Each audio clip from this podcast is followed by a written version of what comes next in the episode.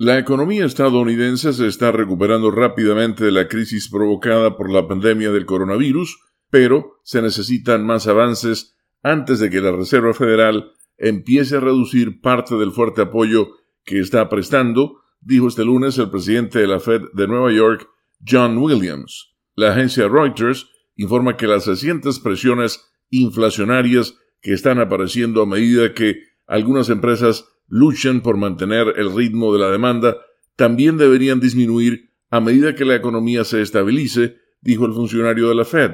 Está claro que la economía está mejorando a un ritmo rápido y las perspectivas a mediano plazo son muy buenas, dijo Williams en unas declaraciones preparadas para un evento virtual.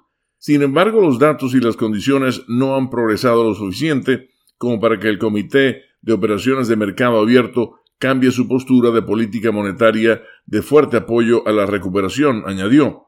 Reforzada por la rápida campaña de vacunación y el fuerte apoyo fiscal, la economía estadounidense podría crecer un 7% este año, una vez ajustada la inflación, dijo Williams.